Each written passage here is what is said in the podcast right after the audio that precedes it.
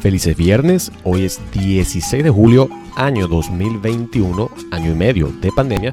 Desde las oficinas de Carecen entre los mosquitos y el sudor, esto es Radio Carecen DC, episodio 20. Así es, estimados y estimadas, 20 producciones de nuestro programa, su programa bisemanal y queremos agradecerle a toda la comunidad de Carecen, a nuestro director ejecutivo Abel Núñez por el apoyo y el voto de confianza.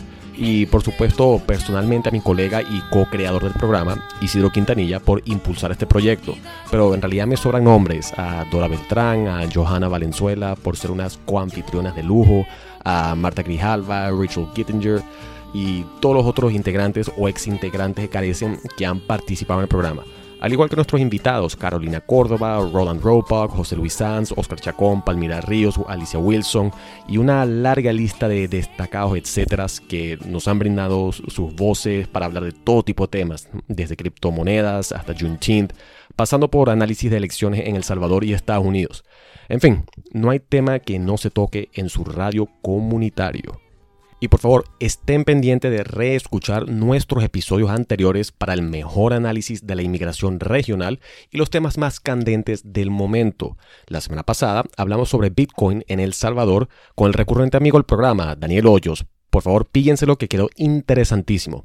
Y este va a ser un episodio más corto de lo que están acostumbrados. Estaremos de vuelta otra vez la semana que viene, eh, rugiendo con más contenido. Personalmente, yo estoy muy emocionado sobre lo que está por venir. No quiero revelar muchos detalles, pero estaremos hablando de América Latina ya que, bueno, no hay otro tema que a mí me guste más eh, que hablar de las dinámicas sociales de la región. Así que estén pendientes. En el programa de hoy, Isidro nos va a hablar sobre la discreción fiscal, que de verdad recomiendo que escuchen con atención, ya que se debe a un proceso migratorio sobre el cual fiscales de inmigración pueden poner fin a ciertos procesos de deportación. Estén atentos, en el último episodio les informamos sobre los cambios a la política de asilo bajo Biden y este segmento es otro, bueno, muy bueno e informativo.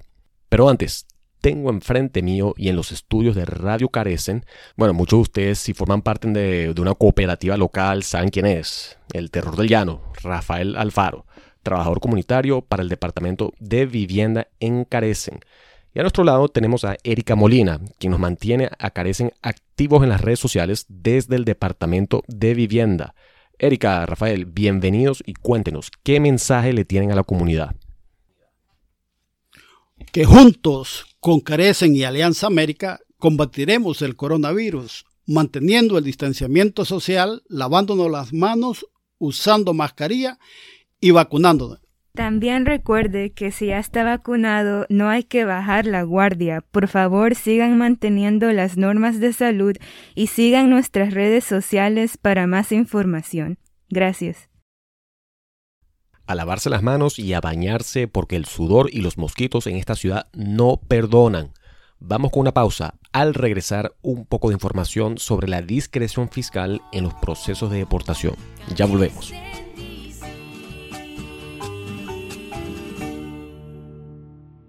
Empodérate. Infórmate. Juntos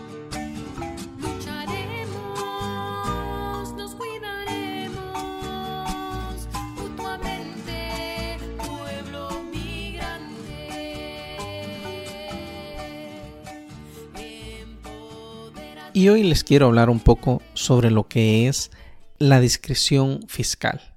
El Servicio de Inmigración y Aduanas, conocida como ICE, anunció que ha vuelto a activar la herramienta conocida como discreción fiscal, un procedimiento del debido proceso que permite a los fiscales de la agencia poner fin a un caso de deportación.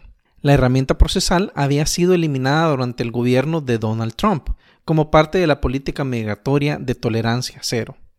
Este anuncio ocurre después que la Oficina del Consejo Legal Principal, conocida por sus siglas como OPLA, de ICE, diera a conocer las nuevas prioridades de deportación de la agencia, elaboradas a partir de una orden ejecutiva firmada por el presidente Joe Biden en enero de este año. Esa orden estableció nuevas prioridades de deportación enfocadas en aquellos extranjeros que han cometido delitos graves. La nueva norma se suma a la orden dada el pasado 12 de junio por la Corte de Inmigración, conocida por sus siglas como EOIR, para que los jueces garanticen los procesos justos y oportunos a todos los inmigrantes. El anuncio abre las puertas para cerrar los casos de la mayoría de la gente que batalla por sus permanencias. Tienen un caso de deportación, llevan tiempo en Estados Unidos y se han portado bien. Los fiscales de inmigración tendrán la discreción de terminar los casos desestimándolos y los inmigrantes quedarán libres del proceso de deportación.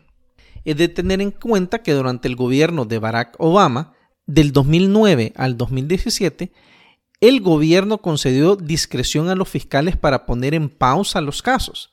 Ahora, con el presidente Biden, lo que se está buscando es autorizar a cerrarlos, es decir, que ya no exista un proceso de deportación para inmigrantes de baja prioridad. En este caso, los fiscales pueden ejercer la discreción procesal en los procedimientos ante la Corte de Inmigración, sujeto a la dirección del asesor jurídico. Al ejercer la discreción, los abogados fiscales se adhieren a los principios perdurables que se aplican a todas sus actividades.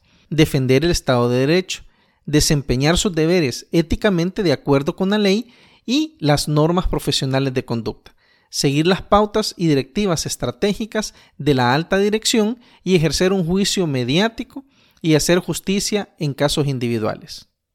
Hay que aclarar que si el inmigrante tiene un proceso de deportación, estaba indocumentado, seguirá siendo indocumentado, pero sin ningún proceso de deportación abierto en su contra.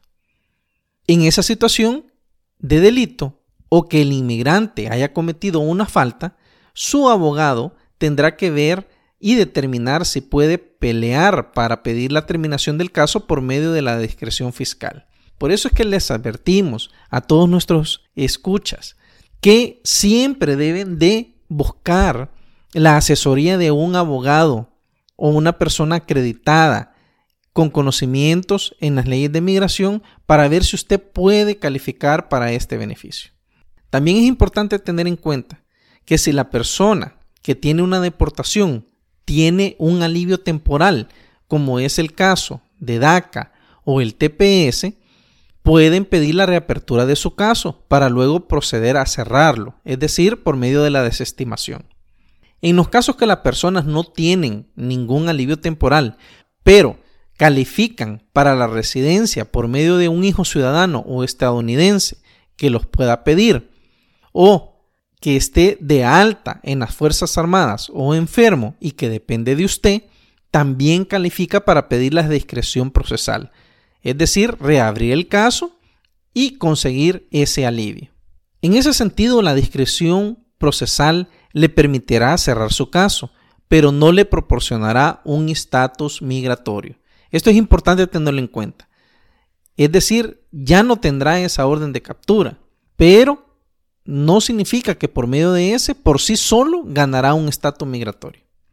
Para calificar, la persona debe demostrar que no tiene antecedentes criminales graves, además de tener un buen carácter moral, llevar tiempo viviendo en Estados Unidos, tener una familia establecida, trabajar para sostenerla y el caso por el cual se le abrió el proceso de deportación no constituye una prioridad para el Departamento de Seguridad Nacional, conocida por sus siglas como DHS. En este sentido, los fiscales de la OPLA han dicho que la decisión de ejercer la discreción se hará sobre la base de caso por caso y considerando la totalidad de las circunstancias. Entre los factores a considerar se tomarán en cuenta los siguientes. El tiempo de residencia del no ciudadano en los Estados Unidos. Si los familiares del no ciudadano sirven en las Fuerzas Armadas. Los lazos familiares o comunitarios del no ciudadano en Estados Unidos. Circunstancias de la llegada del extranjero a Estados Unidos y la forma en cómo entró al país. El historial migratorio previo del no ciudadano el historial laboral y educativo del no ciudadano en Estados Unidos, el estado de no ciudadano como víctima, testigo o demandante en procedimientos civiles o penales y factores humanitarios que apremiantes presentes en el caso del no ciudadano, incluso por parte de familiares cercanos del no ciudadano. Otras razones a tener en cuenta para cada decisión incluyen la edad, condición médica, embarazo, estado del niño, familiares enfermos y cuidado de familiares inmediatos enfermos.